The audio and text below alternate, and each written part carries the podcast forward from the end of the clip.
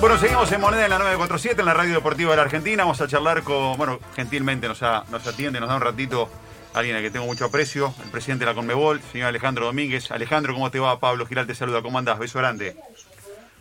Hola Pablo, ¿cómo estás vos? Te agradezco mucho por el aprecio y es mutuo. Y el respeto también. Muchísimas gracias. Te mando un beso muy grande para vos y para tu familia. Sé que han sido días Igualmente. muy complicados y todo mi afecto y mi cariño estar siempre cerca de la gente que tengo aprecio. Bueno, Alejandro, eh, eh sabés que eh, hace un rato charlábamos, se viene un desafío gigantesco para el fútbol sudamericano en las próximas seis semanas, porque va a pasar algo que habitualmente no pasa, que es con seis semanas consecutivas se juegue todas las semanas y que haya un, eh, un tránsito de, de futbolistas entrando y saliendo de los países de manera continua. Me imagino que, como lo han hecho previamente, tomando todos los recaudos, están preparando todo el, operativo y, la, manera de implementar las burbujas para que salga todo perfecto, imagino. Claro, Pablo, pero recuerda que el año pasado ya tuvimos esta experiencia y fue muy buena. De hecho, diría la mejor experiencia que tuvo el fútbol en el mundo, con un protocolo que se mantuvo este, muy estricto y que permitió salvaguardar la salud de todo el ecosistema del fútbol, eh, con un 99% de efectividad, o sea que estamos hablando de una efectividad que es inclusive mayor a, cualquier vacuna este, que haya en el mercado, así que eh, creo que si todos ponemos de, de, nuestra parte, y en esto reitero, ahora más que nunca, y por sobre todo, no digo que sea más responsabilidad de ellos, sino de todos, pero más que nunca necesitamos el esfuerzo el enorme esfuerzo que hacen los jugadores y sus familias para cuidarse. Creo que esa, esa va a ser la clave del éxito, que mantengamos el estricto control del protocolo y que cada uno, sobre todo los jugadores, los árbitros, eh, qué sé yo, todo el, todos quienes conforman el plantel se cuiden, extremen sus cuidados por el momento que está viviendo la pandemia en Sudamérica pero si lo hacemos yo creo que, también vamos a conseguir el mismo éxito del año pasado. Eh, eh, Alejandro, eh, me parece interesante marcar esto porque sobre todo la situación epidemiológica de, la región es distinta también en ese aspecto, ¿no, Alejandro? Ah, bueno, es, mucho más preocupante. Se volvió con todo. Claro. Se volvió con todo y en, en todos los países. Este, si bien ya hay un protocolo de vacunación vigente casi en todo el continente, es evidente que el contagio es más rápido que el nivel de inmunización que hay, que se necesita. Por eso vuelvo a reiterar en mi pedido personal, sobre todo a quienes están en el entorno más cercano de un plantel, a que extremen sus cuidados. Eh, Alejandro, ¿qué tal? Un gusto. Eh, hoy nos enterábamos de este acuerdo con, con Sinovac de las 50.000 vacunas para los planteles de cara a, la Copa América. Eh, y queríamos saber, por supuesto, más detalles porque es una medida más que importante, ¿no? Pensando en lo que se viene y en poder garantizar el comienzo. Sobre todo porque a nosotros nos preocupa mucho la salud de nuestra gente. Y entonces, este, pudimos hacer una gestión primeramente con el presidente Luis Lacalle Pou, el presidente de la República Oriental del Uruguay. Él nos dio una enorme mano abriéndonos las puertas de la empresa Sinovac y ahí en adelante hemos conseguido a través y la gentileza de esta empresa Sinovac en que nos dan nos donan 50 mil dosis de vacunas de, para luchar contra la contra la corona contra el coronavirus y es muy importante porque esta cantidad nos puede permitir, si dosificamos bien, a inmunizar a todos y a todas las jugadoras y jugadores de los planteles profesionales que jueguen o no nuestras copas. Pero por sobre todo, este acuerdo tiene que ver con priorizar este, a, a nuestra, nuestra Copa América que se viene, se va a disputar ahora en Argentina y en Colombia. Entonces, muy agradecidos al presidente de la calle Pou, muy agradecidos a la empresa Sinovac, porque esto nos va a permitir garantizar la Copa América, eh, por supuesto las eliminatorias, y queremos más, ir más lejos y hacer posible inmunizar a todos y a todas las jugadoras y jugadores de los planteles profesionales de cada uno de los países. Alejandro, buen día ya tenemos fixture, tenemos calendario. Hoy, en, esta semana, sabremos los otros cuatro equipos que van a jugar o Libertadores o Sudamericana. ¿Cuándo sabremos las sedes de las finales de ambos torneos y si tiene que ver la decisión con cómo está la situación de cada país por el tema del COVID? Va a tener que ver con la política que, este, de hecho, hay muchas ciudades y países, o ciudades de, de los 10 países que se han presentado como candidatas, pero uno de los criterios más importantes va a ser el, la política sanitaria que se esté llevando adelante en, los países que se están proponiendo.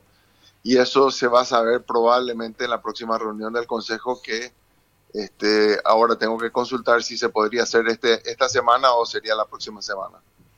Eh, Fabi y Pablito se suman a la charla con el presidente de, de Conmebol, Alejandro Domínguez. Eh, Alejandro, eh, un placer saludarlo. Em, Igualmente. Me gustaría, me gustaría profundizar un poquito más sobre el tema Copa América, porque en definitiva todo lo que comience la semana próxima sigue siendo esta prueba a la cual estábamos charlando de, responsabilidad, de protocolos, de organización y demás. Pero bueno, está la duda de si se podrá o no disputar como estaba estipulada la Copa América, sacando por supuesto el impedimento de, la llegada de dos selecciones como Qatar y Australia que no van a estar. Eh, ¿Usted puede garantizar, Alejandro, que se pueda jugar la Copa América tal cual está establecida los dos países, con todas las sedes ya elegidas en su momento? Nosotros garantizamos que estamos en condiciones de organizar y jugar bajo el protocolo ya aprobado por ambos países. Eh, lo que no podemos, queremos, pero dependemos de, la, de, las políticas sanitarias de ambos países es garantizar de que vaya a haber o no público. Eh, o, sea, la Copa América se juega tal cual está establecida. La variable está en si podrá haber aficionados o no, digamos. Ese sería un poco la, el resumen. Eh, tal cual. Así mismo, es así mismo, sí. Eh, Alejandro, eh, la verdad es muy, muy, interesante escucharlo y con mucha atención por, por tanta responsabilidad en épocas de COVID. ¿no? hay, hay, responsabilidad de ser el presidente de, de la entidad que, que, rige el fútbol sudamericano, pero en épocas de COVID, indudablemente que la Colmebola ha tomado decisiones eh, que las hemos seguido muy de cerca y que en definitiva han desarrollado los acontecimientos muy pero muy bien. Eh, lo que lo que digo es la vacunación. Eh, ¿Es para ahora ya inmediata? usted lo dijo ahí al pasar, pero eh, o lo están proyectando y organizando para la Copa América, no para. Ahora tenemos que no no no. La idea es que vengan, que lleguen, van a llegar al Uruguay, este, las 50 mil dosis en mayo. Tenemos que prever en qué fecha de mayo estarían llegando y ahí ver la manera de logística de repartir esas dosis en los 10 países en forma simultánea.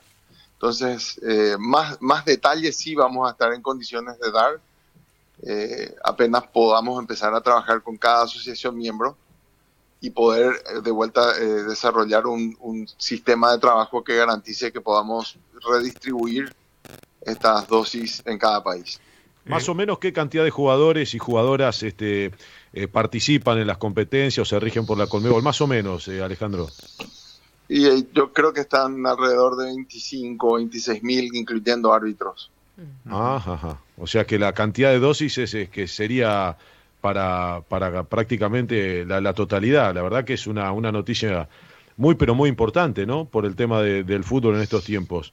Es, un, es una, es una noticia muy importante. ¿Y sería de manera, la vacuna sería de manera obligatoria o voluntaria? El que se la quiere dar, se la da y el que no quiere no se la da. No, siempre voluntaria, siempre voluntaria. Por, por, lo menos desde, mi perspectiva, este, nadie puede obligarle a nadie a, vacunarse. Pero, pero reitero, no, no, me gustaría entrar en datos tan técnicos porque para eso tenemos profesionales que ya están trabajando y de hecho lo tienen que hacer con los 10 países en simultáneo y luego hacer digamos, 10 países, cuando hablo, hablo de las asociaciones miembros. Y luego hacer, eh, transferir esas, esas, ese protocolo de trabajo a que sea aprobado de vuelta por cada Ministerio de Salud de cada país. Eh, Alejandro, respecto a las eliminatorias, te quería preguntar, eh, ¿existe la posibilidad de triple jornada, como se, se manejó, se habló y demás, para poder llegar con los tiempos justos para, para lo que vendrá? Y la verdad que a mí me queda perdón, me quedó el sin sabor de que hayan suspendido nuestras eliminatorias de la fecha pasada y lo que sí queda ahora es que eventualmente apretemos el calendario y tengamos fecha triple. No era lo ideal, pero bueno, es lo que es lo que se pudo conseguir hasta hoy. Eh, ¿Te dieron la garantía desde Falta FIFA? confirmación, Sí. no, Sí. no, falta confirmación de FIFA. Ajá, eh, eso te iba a preguntar. Y lo que sí tiene una garantía es que los jugadores van a venir en la próxima fecha, eso sí, ¿no? Nosotros estamos trabajando y, y me adelanto en anunciar de que estamos trabajando también para garantizar de que nuestros jugadores que están fuera del continente también es, un, es una el- la traba más larga, más grande siempre es la logística, pero estamos tratando, trabajando y, y lo vamos a lograr. Estoy confiado en poder garantizar de que también nuestros jugadores que están viviendo en el exterior o fuera del continente también estén este, vacunados e inmunizados antes de la, de la próxima fecha de eliminatorias. Eh, Ale- Alejandro, eh, de toda la región, el país que más difícil está viviendo esta pandemia es Brasil, ¿no? Eh, Brasil hoy es un riesgo, independientemente de, de- de- de- en general, digo, en general como país, digamos, jugar al fútbol en Brasil hoy es muy arriesgado, más allá de los protocolos, eh, porque, bueno, hay una mutación de cepas que está complicando, esto es más para gente que sabe, idónea, pero digo, desde el punto de vista de la organización, supongo que se debe contemplar, inclusive, por ejemplo, hoy San Lorenzo no juega en San Pablo, sino que juega en- Brasilia. Bueno, el reglamento da potestad a Comebol a que nosotros, en caso de ser necesario, reagendemos y, y hagamos que se realice un partido en, en- en cualquier otro lugar y en cualquier otra ciudad.